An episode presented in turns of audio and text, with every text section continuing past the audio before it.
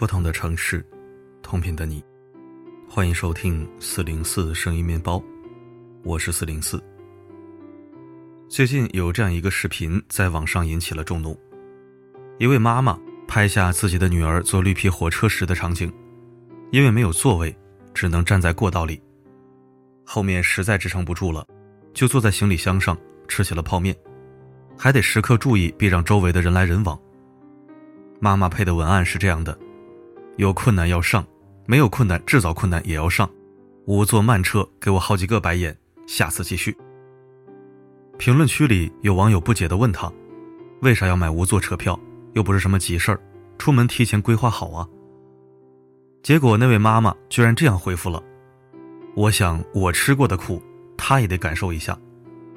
啊，这，这是把孩子当仇人养的。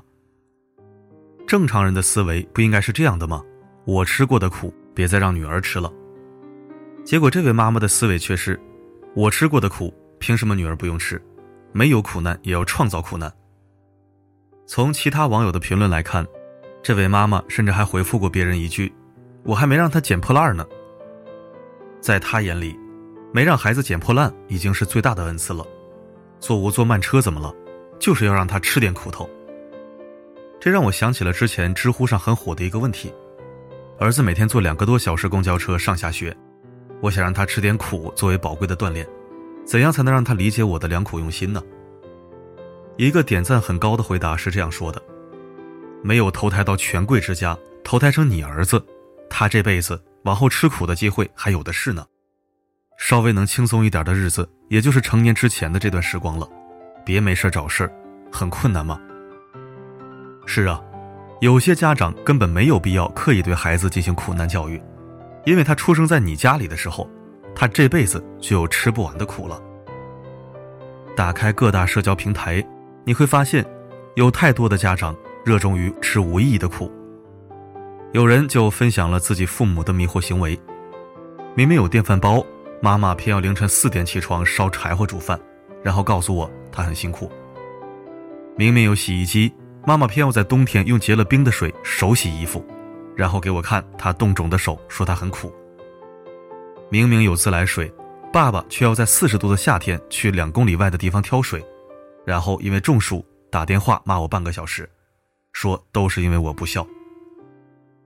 自己喜欢吃苦也就算了，这类父母还特别看不惯自己的孩子不吃苦，甚至上升到了情感绑架的地步。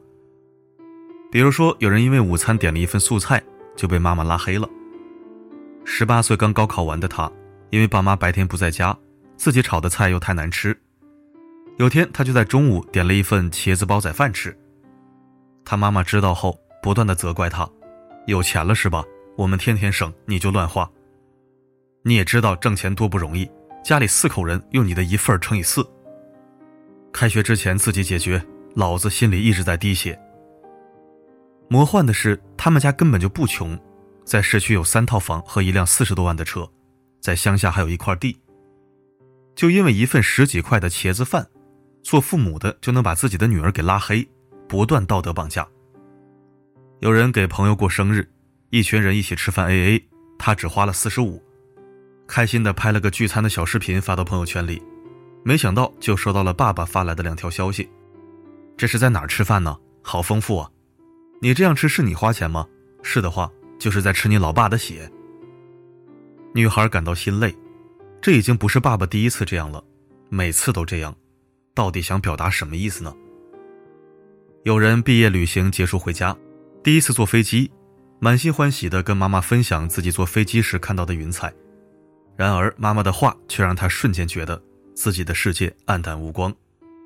你过的富人生活，爹娘过的地狱生活。经常给孩子灌输这种父母的牺牲、父母的付出的观念，长久以往，孩子会活在一种负疚感里，伴随着安全感的严重缺失。每一点小小的快乐，每一刻短暂的满足，都会伴随着巨大的负罪感，好像自己根本不配活得幸福。长大之后，敏感、自卑，什么都不敢要，总害怕亏欠别人，逐渐丧失主动追求幸福的勇气。心理学上有这样一个词，叫习得性无助。在印度，人们训练大象是从一根柱子开始的。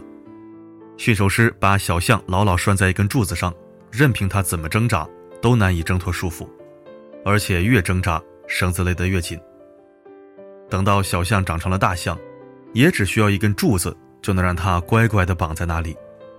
哪怕大象力气已经很大，能把整根柱子都拽倒了，但他也不会挣扎，因为曾经的无效挣扎，带给他的那一种强烈的无力感，他不想再重复体验一遍了。家长光看到那些因为幸存者偏差而成功的人在感谢贫穷、感谢苦难，却看不到现实里有更多更多因为苦而陷入了习得性无助的人。遭遇过太多挫折、苦难，很容易打击一个人的自信心，让人深陷无助、颓废、挫败的泥潭里难以自拔。多少孩子即使成年以后仍被拴在那根柱子上，即使有挣脱的条件，也根本无力去挣脱了。作家余华说得好：“永远不要去相信苦难是值得的，苦难就是苦难，它不会带来成功，也不值得追求。磨练意志，是因为苦难无法避开。苦难并不值得赞美和推崇，更不要人为的制造苦难。”两条建议想要送给你：一，对家长来说，别误解了吃苦的含义。稻盛和夫给年轻人的忠告一书中写道：“大多数人对吃苦的含义可能理解的太肤浅了。穷并不是吃苦，穷就是穷。吃苦不是忍受贫穷的能力。吃苦的本质是长时间为了某个目标而聚集的能量。在这个过程中，放弃娱乐生活，放弃无效社交，放弃无意义的消费，以及在过程中不被理解的孤独。它的本质是一种自控力、自制力。”坚持和深度思考的能力，少吃无意义的苦，多吃能产生复利价值的苦，才是真正的有效吃苦。二，对孩子来说，可以在成年后把自己重新养一遍。很多被穷养大的孩子，在成年了自己有能力之后，选择去拥抱童年那个不被满足的自己，矫正牙齿，出国旅游，学游泳。吉他、爵士舞，学外语、学滑板、学烘焙，去三毛生活过的地方看看，把自己当女儿一样爱，养小橘猫、考驾照，买了自己喜欢的衣服和鞋子，能力范围内都满足自己。原来有那么多人都在努力，都在一点点捡起碎片一样的自己。愿你我都能重新富养自己一遍，不受打击，肆意生长，缓慢而自由。不让任何苦难来熄灭自己的光芒，共勉。冲动无法控制的时候，我忘记还有着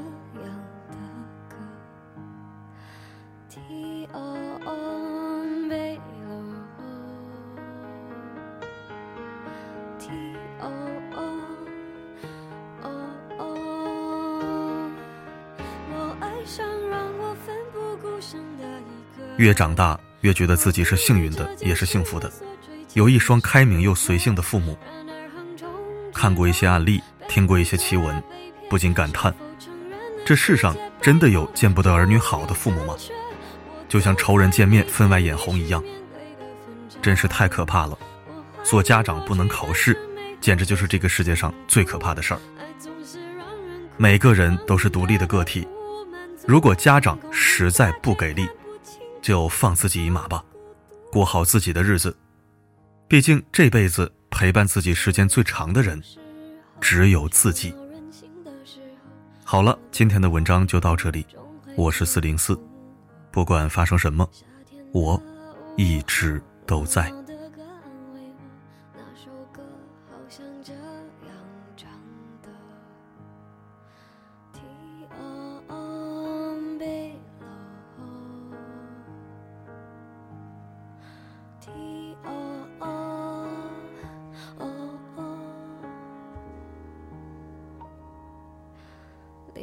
小时候有了自己的生活，新鲜的歌，新鲜的念头，任性和冲动无法控制的时候，我忘记。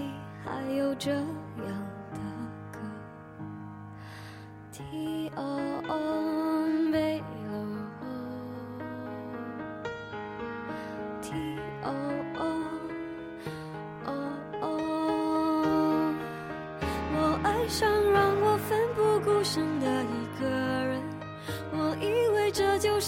所追求的世界，然而横冲直撞，被误解被骗，是否成人的世界背后总有残缺？我走在每天必须面对的分岔路，我怀念过去单纯美好的小幸福，爱总是让人哭，让人觉得不满足，天空很大却看不清楚，好孤独。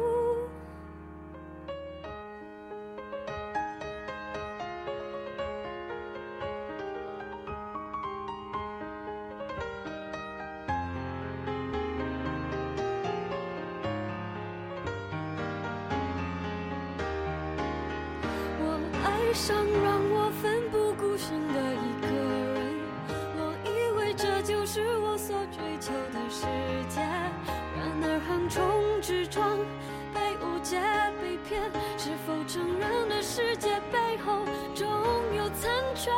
我走在每天必须面对的分岔路，我怀念过去单纯美好的小幸福，爱总是让人哭，让人觉得不满足，天空很大却看不清楚，好孤独。天黑的时候，我又想起那首歌，突然期待下起安静的。原来外婆的道理早就唱给我听，